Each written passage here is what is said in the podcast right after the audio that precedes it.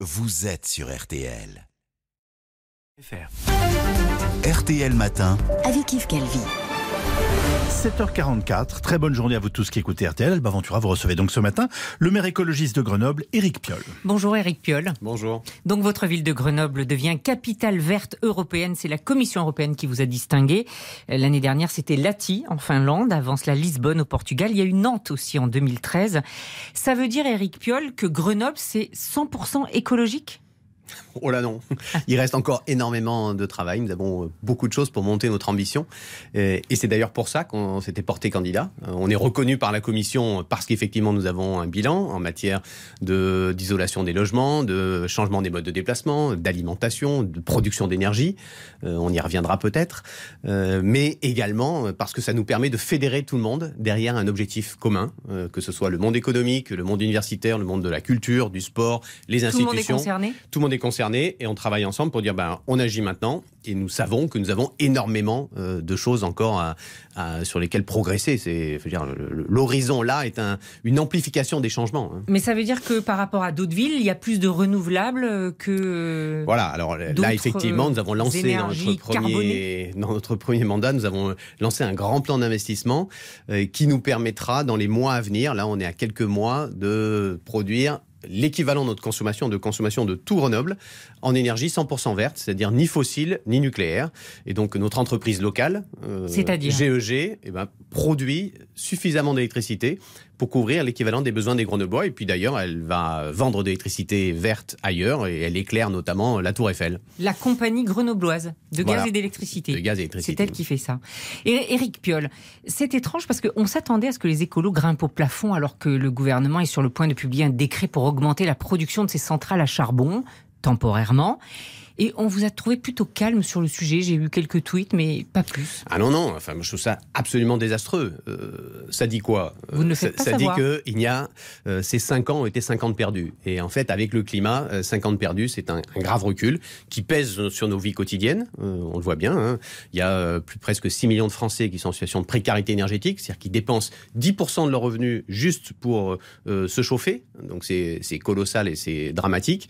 Et, et cette inaction-là, ben, elle vient peser. C'est comme les cancres. hein. Quand vous n'avez pas fait votre boulot, ben, vous êtes rattrapé à un moment. Vous n'avez pas fait l'isolation des logements. euh, vous n'avez pas fait euh, le, le changement des modes de déplacement. Vous n'avez pas, fait- pas fait la réduction. Ça aurait dû être fait tout ça en Bien sûr, ans. bien sûr. Euh, vous regardez les. les- Mais il y a les- une augmentation de, de, de la, de, de, de l'électricité, vous voyez bien. Donc, Bien on, sûr, mais on ça, sait après, très bien que pour le moment, pour le moment, on ne peut pas se passer du nucléaire.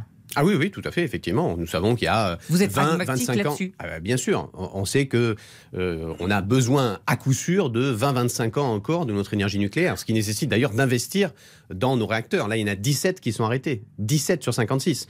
C'est colossal. hein. Et plus ça va, euh, moins ça va aller pour le nucléaire, parce qu'il y a moins d'eau pour refroidir, euh, parce qu'il y a besoin de plus de maintenance, parce qu'il y a des fissures là sur quatre euh, réacteurs. Oui. Donc nous devons investir dans notre parc actuel, mais en même temps, nous devons réduire, hein, nous avons, l'humanité a deux grands défis, et la France a deux grands défis, réduire la consommation d'énergie, et donc ça, ça passe par un changement dans l'alimentation, la baisse de la viande et une viande de meilleure qualité pour des petits éleveurs, les déplacements, le logement, et puis le deuxième défi, c'est évidemment la production d'énergie, et moi j'ai honte, je honte, euh, je le dis, euh, que la France ne soit pas au rendez-vous, parce qu'aujourd'hui c'est un projet euh, d'envergure et un projet qui est à, euh, enfin vraiment qui, est, qui doit inspirer toute une nation.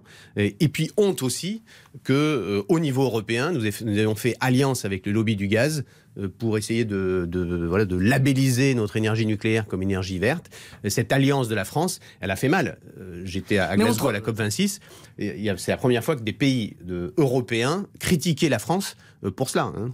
Éric Piolle, alors l'écologie est partout, hein, on en parle euh, dans cette campagne. Pourquoi ça ne fait pas recette? Pour- Pourquoi il n'y a pas de dynamique euh, autour de la candidature de Yannick Jadot? Il va, il va. hein. C'est c'est le travail que nous avons à faire, Enfin, c'est euh, installer, Vous êtes en train de dire installer c'est ces honteux, sujets. c'est désastreux. Bien sûr. euh, je ne comprends pas, etc. Et puis, euh, Eh ben, la on est dans un temps, on est dans un 8%. temps. Oui, mais, cette candidature, elle va prendre de, l'essor. Il va présenter son projet là dans quelques semaines, d'ici la jan- du mois de janvier.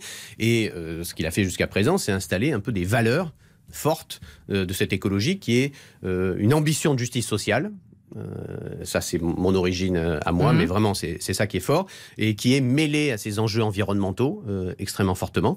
Et donc, ça va prendre de l'ampleur. Euh, regardez ce qui s'était passé aux européennes. Et ben, nous pouvons faire cela hein, aux européennes. Les listes écologistes, c'est euh, 19% au total. hein. Elles sont rassemblées. C'était trois listes écologistes aux européennes. Nous avons fait ce travail de rassemblement de la famille écologiste. Maintenant, ces trois listes ne sont plus qu'une. C'était 19 aux, aux européennes. Et ben, on peut travailler pour effectivement être au deuxième tour. Est-ce que ce ne sont pas ces discussions euh, sans fin sur euh, une union de la gauche impossible, irréalisable, qui vous plombe en fait? Peut-être Yannick pour Jadot a l'instant, parlé laissons de la- passer ça. Yannick Jadot a parlé de la secte du temple solaire sur, sur cette stratégie de l'Union. Il dit euh, on va tous perdre, tenons-nous la main pour mourir ensemble. Bah, c'est sûr que quand vous regardez ce qui s'est passé depuis une quinzaine d'années au Parti socialiste, euh, euh, ça a généré le parti de gauche et le départ de Jean-Luc Mélenchon, celui de Benoît Hamon, celui de, de parti de Christian euh, euh, Paul et de Marie-Noël Lindemann, d'Emmanuel Morel, pardon, et de. Marie-Noël Lindemann, ceux qui sont partis chez Emmanuel Macron, le parti des nouveaux démocrates, Arnaud Montebourg. Ils avaient trois listes, Ah, ils avaient une seule liste aux en fait qui mettent le bah, bazar. les 6% des européennes, des socialistes, sont dites. séparés maintenant avec trois candidats à la présidentielle. Hein, aux européennes, ils ont fait 6%, et maintenant on se retrouve avec Anne Hidalgo, euh, Christiane Taubira, Arnaud Montebourg, trois candidats euh, qui soutenaient la même liste aux européennes. Nous, on a fait l'inverse. Il y avait trois, trois listes écologistes, il n'y a plus qu'un candidat euh, écologiste. Donc voilà, il faut avancer. Et puis ne pas oublier non plus qu'il y a des gens pour qui, évidemment, c'est leur histoire, c'est la mienne. On s'est senti de gauche, même si j'étais pas militant, jamais politique, mais on s'est senti de gauche avant d'avoir la conscience écologique.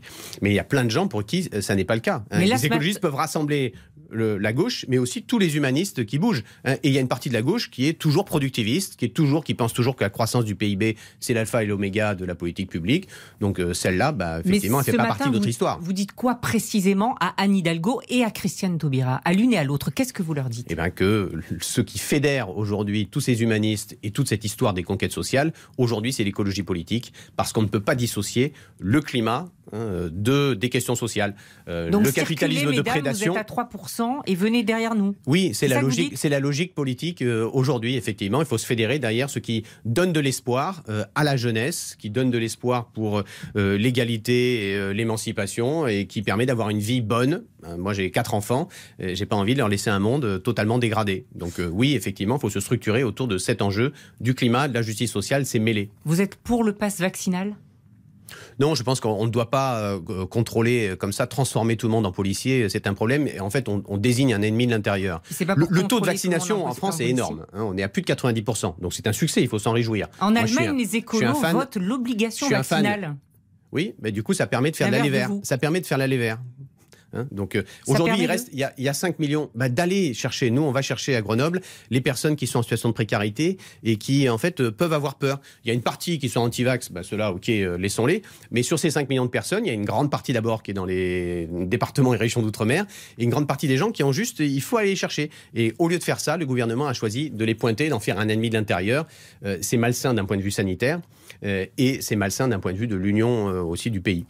Éric Piolle, je l'ai dit, vous êtes le maire de Grenoble, capitale verte européenne. Et alors, si j'ai bien compris, Grenoble, ville aussi du tacos. Ville Ce- aussi du tacos. sandwich. Voilà, donc ça, ça permet d'entretenir des petits débats avec nos, nos amis lyonnais, euh, parce qu'effectivement le tacos s'est développé euh, à Grenoble, que là j'étais en train de manger avec Alors, un ami un tacos la végétarien.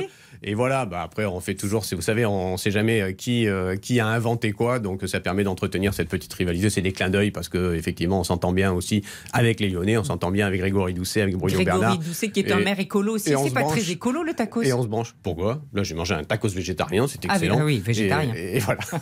Merci, Éric Merci Piolle. beaucoup. Et l'intégralité euh, de l'entretien est à retrouver comme